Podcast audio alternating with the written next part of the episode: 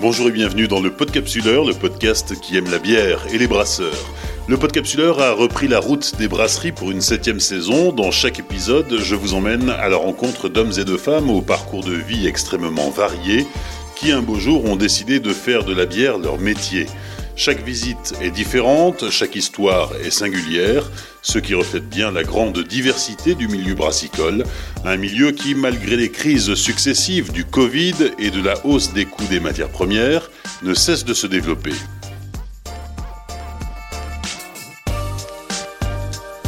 Saison 7, épisode 4, Dominique Bodendistel, Fabrice Schnell et Olivier Bernhardt, brasserie Licorne à Saverne, en Alsace.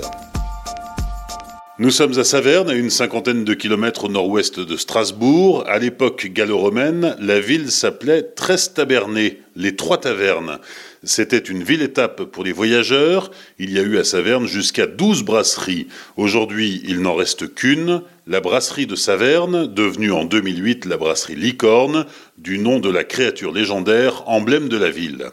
En 2016, la brasserie Licorne est quasiment le leader européen de la marque de distributeur, puis elle se recentre en 2019 sur ses propres marques. Détenue par le groupe allemand Carlsberg, elle aurait dû être cédée à ses dirigeants français en 2020, mais l'épidémie de Covid-19 a fait capoter le projet de cession. En 2022, la brasserie Licorne produit 900 000 hectolitres, dont 93% de bière. Le jour de notre visite, c'est Dominique Bodendistel, PDG de la brasserie Licorne, qui nous accueille. Bonjour, je suis Dominique euh, Bodendistel, président de la brasserie Licorne. Bienvenue à Saverne dans notre très belle brasserie.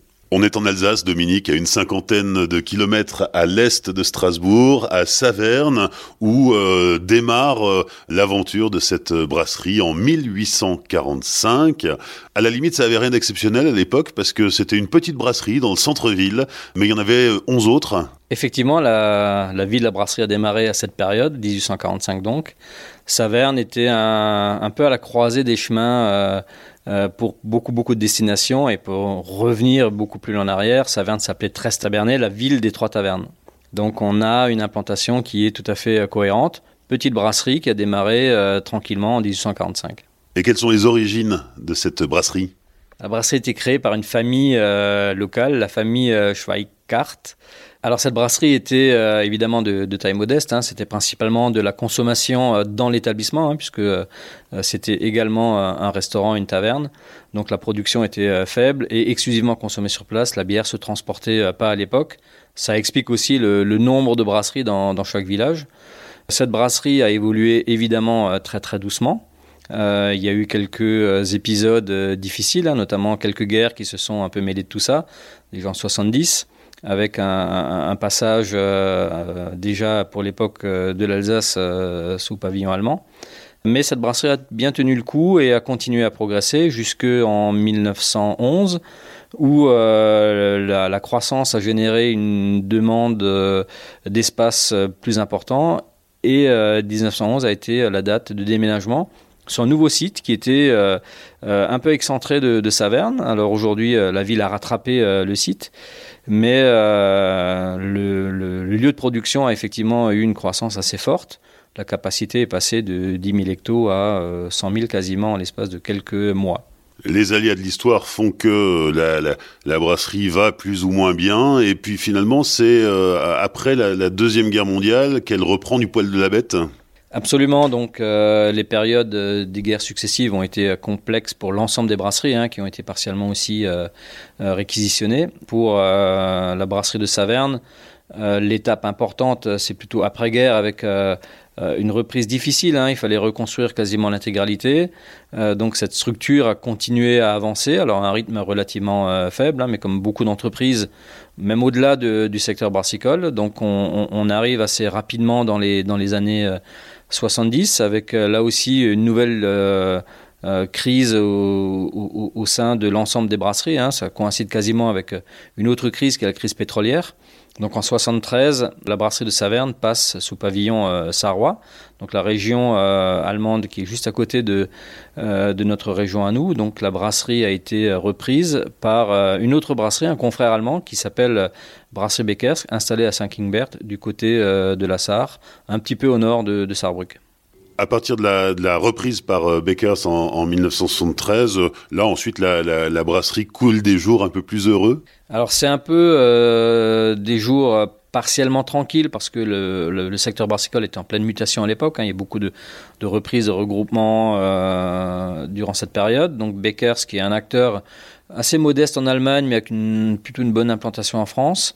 Et euh, cette brasserie est elle-même reprise par un groupe euh, sarrois un peu plus grand qui s'appelle Carlsberg, un cas hein, pour la précision, euh, qui est une famille brassicole de quatre générations, qui est déjà implantée partiellement en France avec une distribution, notamment dans la partie restauration d'une marque qui est encore connue aujourd'hui, c'est Carlsberg.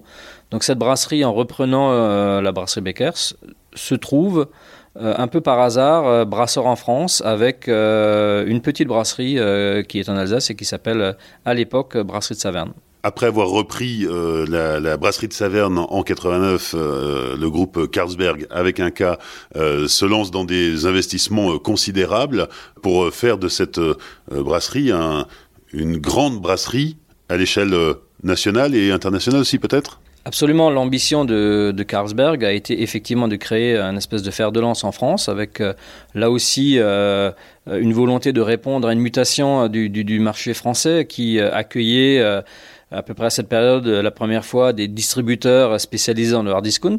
Donc il y avait une vraie opportunité de marché pour le groupe euh, Carlsberg de s'installer durablement sur une offre de marques distributeurs, un secteur en, grosse croissance à l'époque, et donc a entrepris un investissement euh, extrêmement important à, Saverne avec la reconstruction de quasiment l'intégralité de l'outil de production, nouvelle salle de brassage, nouvelle ligne de conditionnement, pour en faire à l'époque euh, sans doute la plus moderne des brasseries en Europe.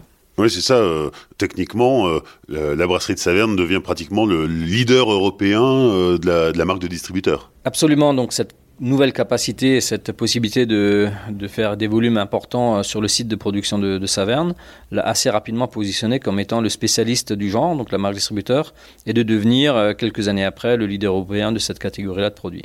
Et c'est plus du tout le cas aujourd'hui? Alors, il y a des cycles. Hein. Euh, donc le cycle pour euh, Brasserie de Saverne, euh, effectivement, a, été inversé. pas tout à fait dans les années 2000, mais un petit peu plus tard, avec effectivement une spécialisation d'autres sites de production voire même de, nouvelles euh, unités qui sont arrivées en France. Hein. donc, euh, euh, bah forcément, la compétition étant plus forte, il a fallu prendre des choix stratégiques sur une réorientation de la vocation de, brasserie de Saverne de l'époque. Et c'est à partir de ce moment-là que la, brasserie de Saverne commence à s'intéresser à l'emblème de la ville, qui est un animal, et c'est la licorne. Brasserie de Saverne, à l'époque, était peu présente dans l'univers des, marques, alors que le, marché a évolué hein, avec l'apparition de beaucoup de bières de spécialité, avec des marques fortes, voire même emblématiques. Donc euh, cette euh, lacune dans l'assortiment de, de Brasserie de Saverne a été comblée avec euh, une initiative sur une des marques qui avait déjà existé depuis un certain temps mais qui n'était pas très travaillée et qui correspond à, l'emblème historique de la ville de Saverne. Donc c'est la licorne, hein. c'est un animal qui est représenté sur une très belle statue sur la place centrale de, Saverne. Donc on a utilisé cet animal pour en faire euh, l'emblème euh, de notre brasserie. Avec la création euh, d'un assortiment, ça a démarré avec un produit qui était plutôt destiné à approvisionner le marché local qui s'appelle Licorne Alsace. Donc Licorne Alsace a la particularité d'être un produit issu intégralement de l'agriculture locale. On a été hyper précurseur. Hein. À l'époque, personne ne nous parlait de, carbone et de toutes ces choses-là qui sont devenues très à la mode. Donc nous, on a pris ce pari, on a pris le risque à l'époque de créer une bière 100% alsacienne pour les Alsaciens. Donc ça a mis le pied à l'étrier pour un développement d'assortiment assez conséquent. Et surtout, ça a été euh, le premier pas vers un, changement euh, d'identité de l'entreprise hein, qui est passé de brasserie de Saverne à brasserie Licorne début 2008. Et ça a aussi permis à, la brasserie Licorne de euh, s'implanter plus fermement sur le, territoire alsacien où elle était peut-être euh, mal représentée et en tout cas devait faire face à une forte concurrence. Absolument, oui. Donc la, la, bière d'Alsace a quand même une réputation forte, même mondialement. Donc brasserie, alors Licorne du coup installée en Alsace, avait un petit déficit de, de positionnement. Donc le marché local, c'était pas forcément le marché le plus fort. Euh, avec euh, les restructurations euh, de cette période-là hein, au niveau de, l'univers brassicole alsacien, disparition d'un certain nombre d'acteurs, il s'est créé une ouverture pour peut-être un nouveau concept de brasserie locale. Donc on s'est mis dans cette brèche-là pour développer euh, notre identité locale et de faire de Brasserie Licorne une véritable brasserie alsacienne, reconnue pour ses produits et pour la qualité de ses produits. Donc cette brèche-là nous a ouvert énormément de portes localement et est devenu un acteur important euh, régional. Plus de 15 ans après, c'est toujours aussi vrai? Alors c'est plus vrai que jamais, hein, puisque aujourd'hui on est totalement euh, incontournable dans, l'univers euh, des brasseurs en, Alsace. Hein. je suis moi-même président des brasseurs d'Alsace, donc c'est presque une suite logique. Mais en tout cas, on est devenu un acteur euh, totalement incontournable avec un assortiment de produits qui plaît, qui plaît énormément. Donc on, reste sur des produits très typiques euh, bière d'Alsace, mais on a également un assortiment très très euh, riche sur des bières de spécialité de toutes sortes, hein, des noirs, des bières à la mangue. Enfin voilà, un développement très dynamique et on a certainement contribué aussi à l'essor de la consommation de bières locales avec cet assortiment qui plaît énormément. Malgré ce repositionnement euh, très fort, hein, parce que ça a été euh, carrément un, virage et un, vrai changement de cap, Brasserie Licorne reste présente aujourd'hui dans la production de marques distributeurs? Alors nous sommes toujours un acteur euh, de ce segment-là, même si le, la voilure a été réduite de manière assez forte, toujours pour les mêmes raisons, hein, difficulté d'être compétitif sur un segment qui bouge énormément, donc changement aussi fondamental de l'univers concurrentiel. Donc on continue à, produire des marques distributeurs, alors plutôt sur des segments innovants. Donc on est, euh, on est toujours euh, et systématiquement les premiers à lancer un nouveau, une nouvelle catégorie de produits sur la marque distributeur. C'est notre marque de fabrique et on continuera à le faire euh, le temps qu'on pourra. Bien sûr, la, concurrence nous suit de près. Et on accepte ce challenge d'être toujours à devoir innover et à évoluer dans ce qu'on propose à nos clients grande distribution. Aujourd'hui, Brasserie Licorne euh, produit euh, grosso modo 1 million d'hectolitres de, bière par an. Un tiers des volumes est destiné au CHR. Aujourd'hui, Licorne, c'est 170 euh, personnes et un rayonnement France, Europe, monde. En fait, on est sur plusieurs catégories de, clients et de géographie, en fait, on, est une brasserie nationale, donc ça c'est relativement important, même si euh, notre euh, univers de marque au début s'était cantonné localement hein, avec le produit qu'on a évoqué, Licorne Alsace, mais on a dans notre assortiment des produits comme Black by Licorne, Slash, qui ont une vocation à être distribués nationalement. On a un réseau de distribution en France qui est relativement dense, on a une quarantaine de commerciaux en tout qui rayonnent sur la France, donc ça c'est relativement important pour nous. Euh, sur euh, la partie internationale, nous sommes présents dans plusieurs continents. Alors on a euh, principalement l'Afrique qui s'approvisionne sur certaines catégories de produits, mais on a également la Chine et des choses un peu plus exotiques. On fournit beaucoup de, de nos produits dans des pays comme Taïwan ou Oman. donc voilà, nous rayonnons dans le monde avec aussi une volonté de distribuer nos marques principalement. Hein. Donc Licorne, nous souhaitons effectivement en faire notre cheval de bataille pour aller euh, à l'assaut de certains pays qui euh, effectivement manifestent un intérêt euh, pour notamment un produit en particulier qui s'appelle Slash, qui est un produit très moderne avec un niveau de qualité très élevé. Donc on a des perspectives de croissance très fortes sur les pays un peu plus exotiques.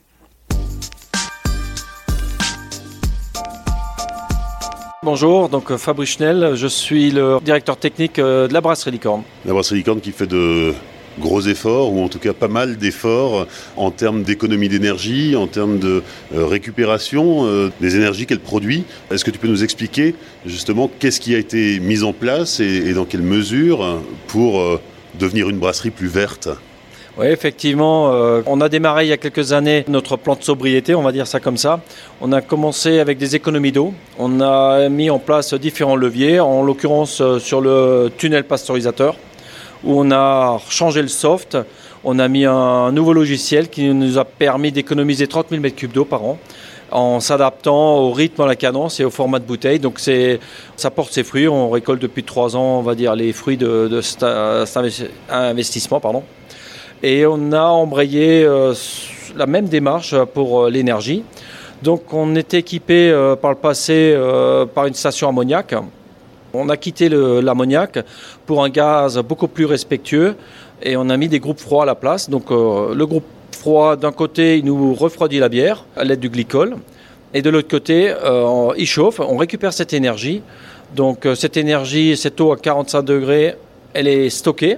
C'est une pile énergétique. Donc on, a un premier tank, on stocke cette eau, 45 degrés.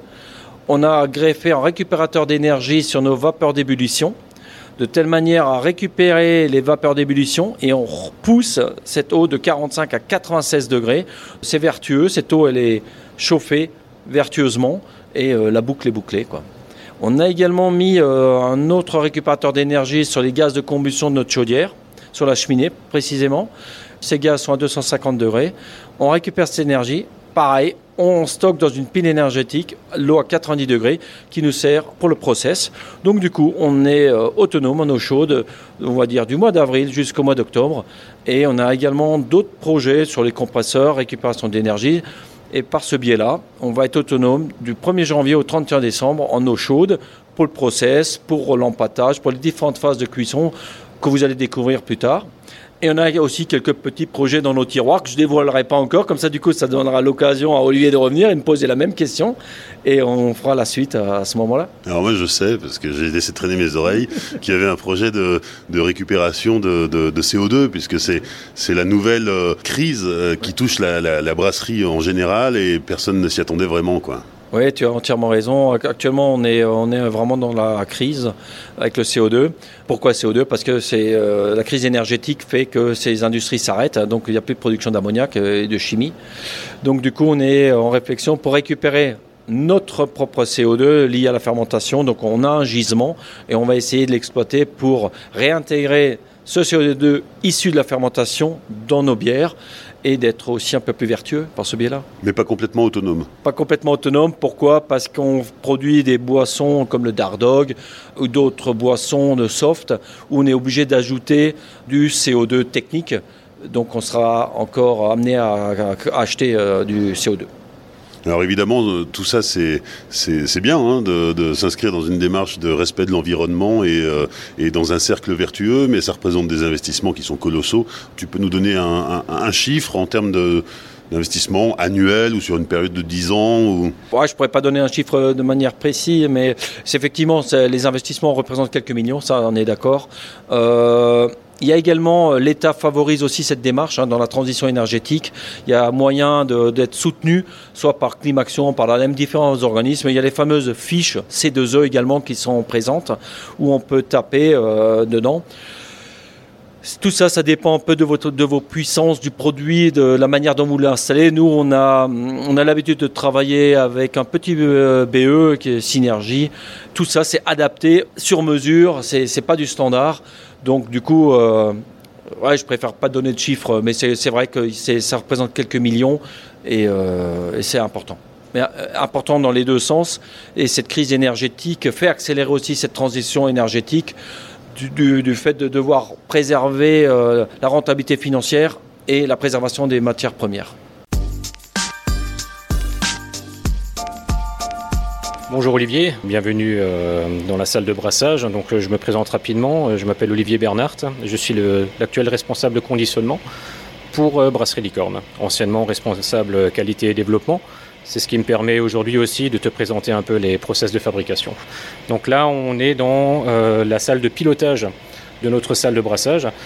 Donc salle de brassage qui date de 1993. Donc c'est un outil malgré tout relativement récent et très automatisé. On a une capacité de production ici de 10 brassins sur 24 heures, sachant qu'on a des brassins d'environ 450 hectolitres. Donc c'est un process de brassage, j'ai envie de dire, euh, conventionnel. Donc on travaille euh, des matières premières euh, conventionnelles en brasserie, du malt d'orge principalement, d'origine française et allemande, de l'eau qui est issue du réseau d'eau potable de la ville de Saverne. Donc on a la chance à Saverne d'avoir une eau d'excellente qualité pour des applications brassicoles. Donc on l'utilise telle qu'elle. On ouvre le robinet et on a la même eau que chaque habitant de la ville, sans traitement, directement utilisée ici en salle de brassage. Et on va utiliser bien sûr euh, des houblons également, enfin, qui sont de provenance euh, alsacienne ou euh, éventuellement allemande aussi. Donc l'ensemble de ce process, si on veut le balayer rapidement, c'est une succession de cuves alors dans le détail, la première cuve, celle qu'on appelle la cuve d'empattage, c'est la cuve dans laquelle on va venir verser l'eau d'empattage et la farine de malte d'orge. Cette farine de malte d'orge, on l'aura préalablement produite aux étages supérieurs du bâtiment avec notre moulin à marteau qui va permettre de réduire le grain en farine. Donc on est sur une farine euh, très fine, puisque dans la suite du process de brassage, on va avoir une étape de filtration qui chez nous se fait sur un filtre presse, c'est un filtre à membrane en haute pression et qui permet l'utilisation de farine très fine et qui permet donc d'obtenir un maximum de rendement aussi sur l'extraction des composés issus du malt d'orge. Donc on verse environ euh, entre 7 et 8 tonnes de farine avec une quantité d'eau préalablement euh, chauffée et va se dérouler la première étape de brassage, donc on appelle l'empattage, avec toutes les, différentes étapes de palier enzymatique, etc. Détails euh, biochimiques dans lesquels je rentrerai peut-être pas maintenant. Chaque étape va durer environ deux heures. Donc au bout de deux heures, on va quitter la, cuve d'empattage et on va aller en filtration. Donc le filtre, comme je le disais, c'est un filtre euh, presse, une succession de plateaux recouverts de membranes filtrantes et on va filtrer l'ensemble du, mou euh, issu de la cuve d'empattage de façon à obtenir un liquide euh, limpide et exempt de toute matière solide, particules, etc. On récupère en fin de filtration ce qu'on appelle les drèches. Donc les drèches, c'est les résidus de malt d'orge qui ont été retenus dans le filtre et ces drèches vont être stockées puis revalorisées en filière euh, alimentation animale.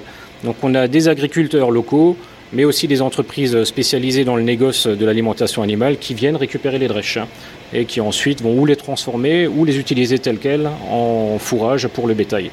Le mou clair euh, va sortir du filtre et va aller en cuve d'ébullition. Donc c'est lors de l'ébullition qu'on va favoriser euh, l'évaporation d'une partie de l'eau contenue dans le mouf. On va concentrer le mélange de ce fait et euh, c'est durant la phase d'ébullition aussi qu'on va rajouter le houblon. Donc on travaille sur Saverne avec plusieurs variétés de houblon, conditionnées sous différentes formes, sous forme d'extrait ou sous forme de pelé principalement, avec des variétés aromatiques et des variétés amérisantes.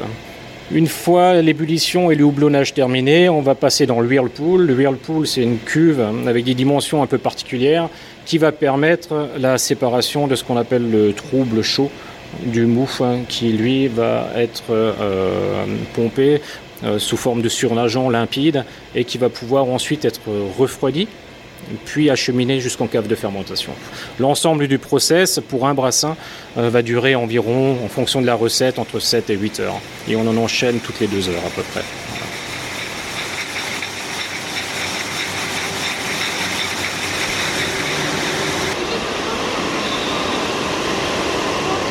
On a quitté la salle de brassage pour euh, aller dans le bâtiment du conditionnement où se où ça travaille dur, là, ça, embouteille. Euh, là, on est euh, sous l'encaneuse. Il y a une microbrasserie. Alors ça, c'est assez rigolo parce que on a vu des cuves gigantesques euh, à l'extérieur des bâtiments où fermente la bière. Mais, mais là, on est sur... c'est quoi, c'est ta cuisine? Ah oui, oui, oui, effectivement, c'est la cuisine expérimentale. Donc c'est notre outil de, développement. Et c'est ici qu'on va faire tous nos essais, toutes nos, toutes nos créations, qu'on laisse libre cours à notre imaginaire. Donc on teste de nouvelles souches de levure, de nouvelles matières premières, de nouvelles recettes, de nouveaux process. Euh, on a une petite unité ici de 250 litres qui nous permet donc de, laisser libre cours euh, à notre créativité. Et c'est par cet outil de, développement que sont passés tous les derniers lancements de, brasserie licorne. Euh, je pense au slash, je pense à la licorne Alsace, je pense à la dernière année, la slash mangue, la slash IPA, etc. Donc euh, tous ces produits-là ont été mûrement euh, réfléchis et développés ici. Euh, ensuite, on a tout un process de, développement qui s'y rattache avec des analyses, des dégustations, des panels, etc. voilà, donc c'est quelque part la cour de récréation, mais ça reste très sérieux parce que c'est du développement. Alors justement, quand on parle de développement, c'est quoi la, la, durée du process entre tiens, j'ai une idée de recette et le moment où elle arrive sur le marché finalement Alors pour la mise sur le marché, euh, je ne saurais pas trop vous répondre, ce sera plutôt dans le cadre marketing et commercial, mais pour la partie purement développement technique, entre la première idée et la faisabilité industrielle, il y a plusieurs mois qui se passent. Donc sur Saverne, on a toujours eu cette force d'être extrêmement réactif, mais il reste des contraintes ou des impératifs techniques qu'on ne peut pas contourner. Et généralement, oui, ça va passer par plusieurs mois de développement sachant que euh, dans un process brassicole, il y a de toute façon des étapes qui sont relativement incompressibles et qu'on ne pourra donc pas raccourcir pour accélérer le processus. Un des derniers produits euh, que j'ai eu la chance de développer était la slash IPA. Euh, sur ce produit-là, je pense qu'on était sur à peu près six mois de développement. le temps de trouver la bonne recette de brassage, le temps de trouver les bons houblons, les étapes de dry hopping, etc. à peu près six mois de développement.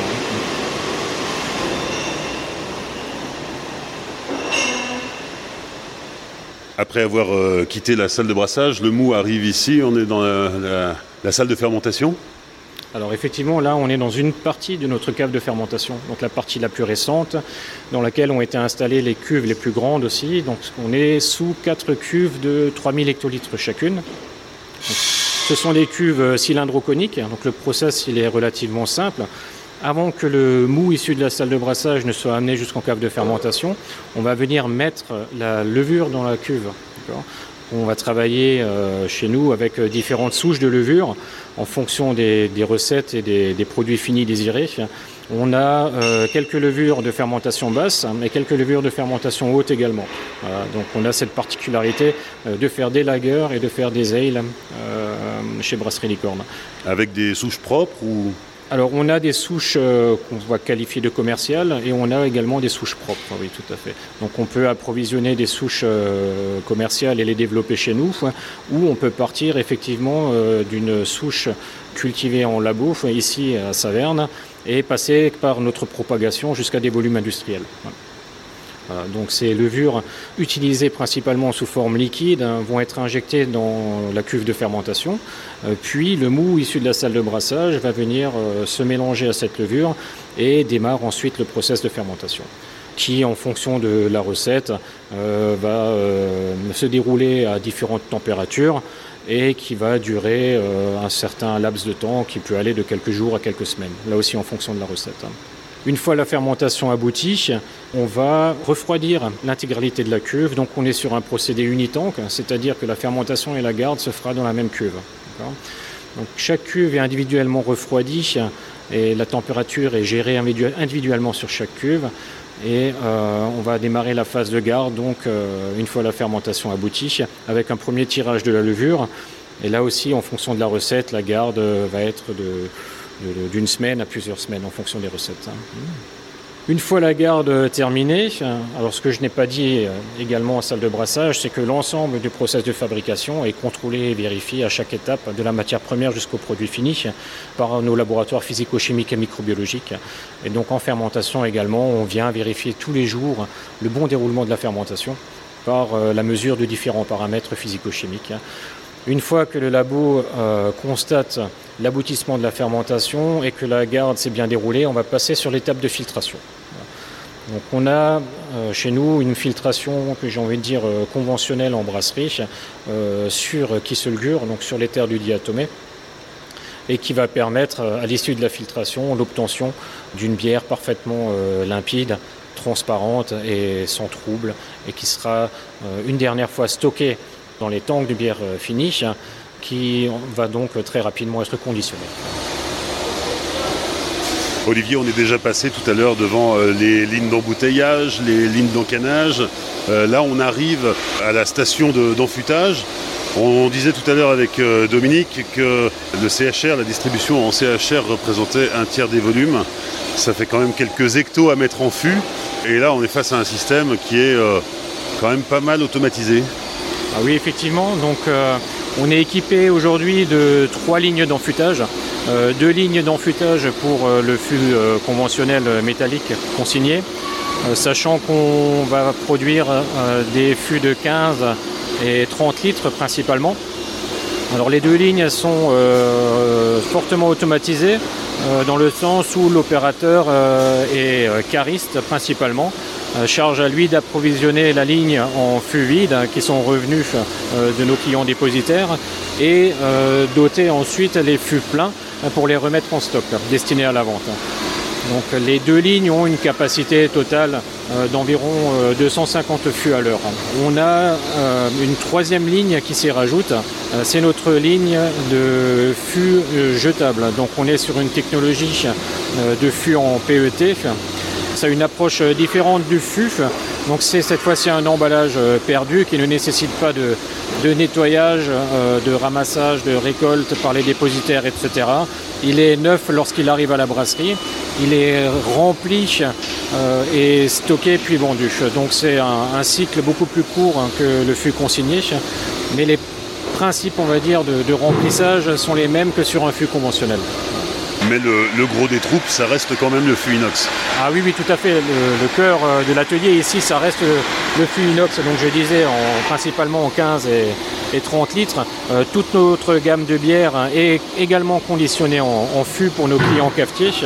Euh, le process, lui, il est relativement simple. Le fût retour dépositaire est déposé par le cariste sur le convoyeur et ensuite on a un robot avec une pince de préhension qui va manipuler le fût euh, vide pour le déposer sur l'entrée de la laveuse. Donc le fût va être nettoyé à l'extérieur euh, comme à l'intérieur avec des jets à haute pression et des solutions de nettoyage. Euh, pour finir, il sera stérilisé à la vapeur, rempli, étiqueté, capsulé, repris par la pince du robot pour être déposé sur la palette du fût plein. Donc c'est une chaîne entièrement automatisée. On a investi cette année dans une nouvelle ligne qui euh, sera destiné à remplacer la plus petite des deux lignes existantes et qui va nous permettre euh, d'augmenter encore notre capacité de production en fût inox.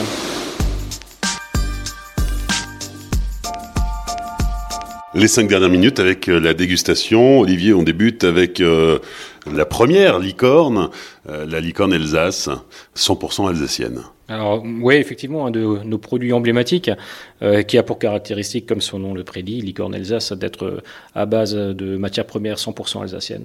Donc euh, de l'orge bien de chez nous, du houblon bien de chez nous et le savoir-faire de, Saverne. Donc on est sur une bière blonde qui titre à, à 5,5% volume. c'est une bière de, fermentation basse, hein, donc c'est une lager. Et si on veut la décrire rapidement, je dirais qu'au connaît on est principalement sur euh, des arômes de céréales. Donc un nez euh, bien équilibré, avec une levure pas trop prononcée qui laisse effectivement euh, ce côté céréal s'exprimer pleinement. À l'œil, on a une belle couleur, une belle couleur dorée, bien caractéristique des matières premières qu'on approvisionne localement. Une fine bulle, une mousse compacte liée à la fine bulle. Et en bouche, on retrouve ce bel équilibre avec euh, toujours les céréales qui dominent, légèrement houblonné, donc une bière euh, euh, que je qualifierais de, très équilibrée et toujours très agréable à boire, très désaltérante. Et donc sur cette euh, bière 100% alsacienne, euh, les, céréales proviennent de, la région et, le houblon, bien sûr, houblon alsacien, on est sur une variété Strisselspalt. Ça c'est pour frimer parce que je le prononce bien. Et eh ouais. Euh, deuxième dégustation. Alors là, on passe sur un tout autre produit, mais toujours emblématique de Brasserie Licorne, c'est la Licorne Black.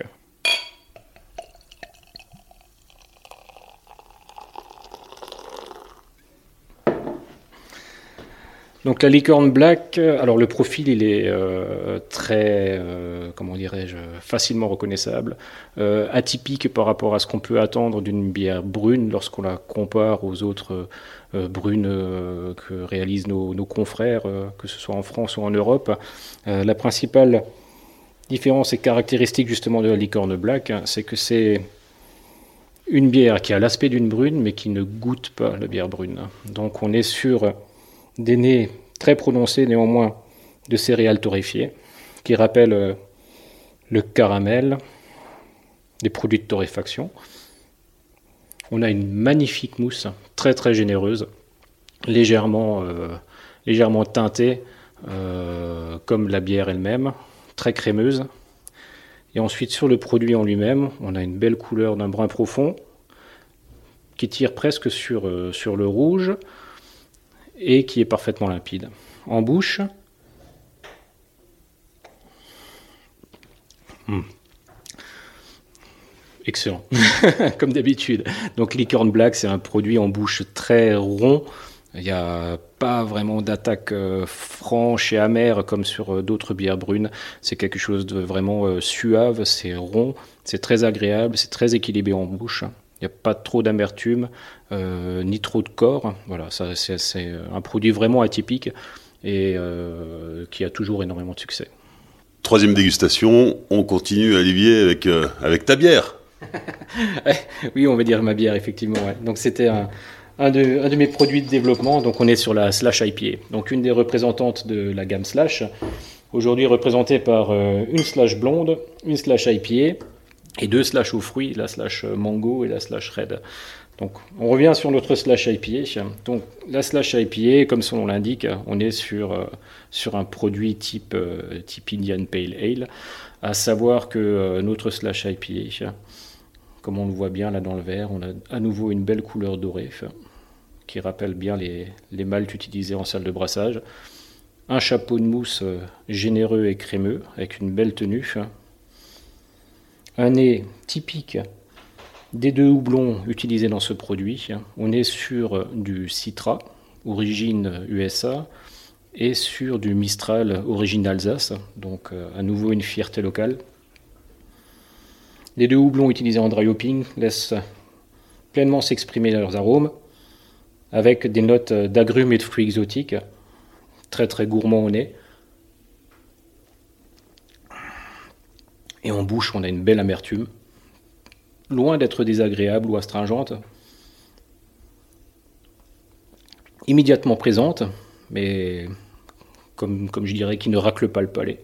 Donc c'est un produit à nouveau euh, bien équilibré et surtout euh, très puissant sur ses arômes, donc très, très agréable avec ses notes de fruits exotiques très présents.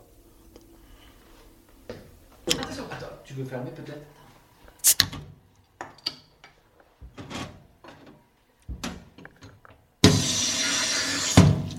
Ah, il faut rincer le verre.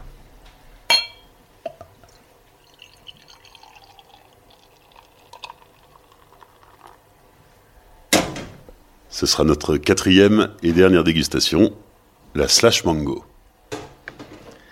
Donc la slash mango, euh, autre représentante de, la famille slash, donc euh, euh, toujours aussi, comment dirais-je, caractéristique, atypique, innovante, etc. slash mango, comme son nom l'indique, c'est une bière au jus de fruits. Alors c'est une bière qui, qui titre un peu plus que ce qu'on a goûté jusqu'à présent. Hein. Donc là, on est à, 8% volume. Autant dire euh, que ça attaque déjà un peu. Mais euh, le gros avantage du produit, c'est que euh, ce pourcentage d'alcool quand même relativement élevé est complètement compensé par l'aromatique de la mangue, la fraîcheur du fruit et la rondeur du produit.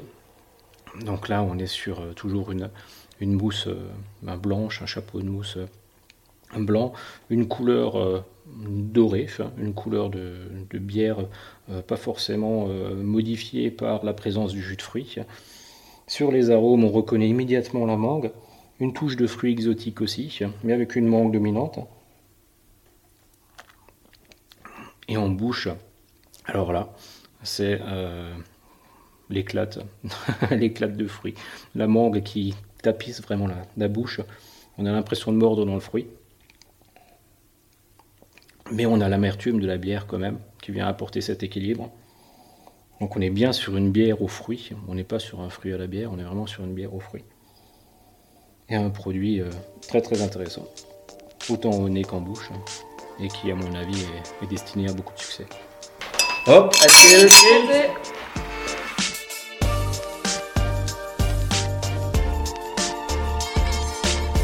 Merci à Dominique Bodendistel, Fabrice Schnell, Olivier Bernhardt et à toute l'équipe de la Brasserie Licorne pour leur accueil lors de l'enregistrement de cet épisode. Sur les réseaux sociaux du Podcapsuleur, Facebook, Twitter et Instagram, vous pourrez découvrir la brasserie en images.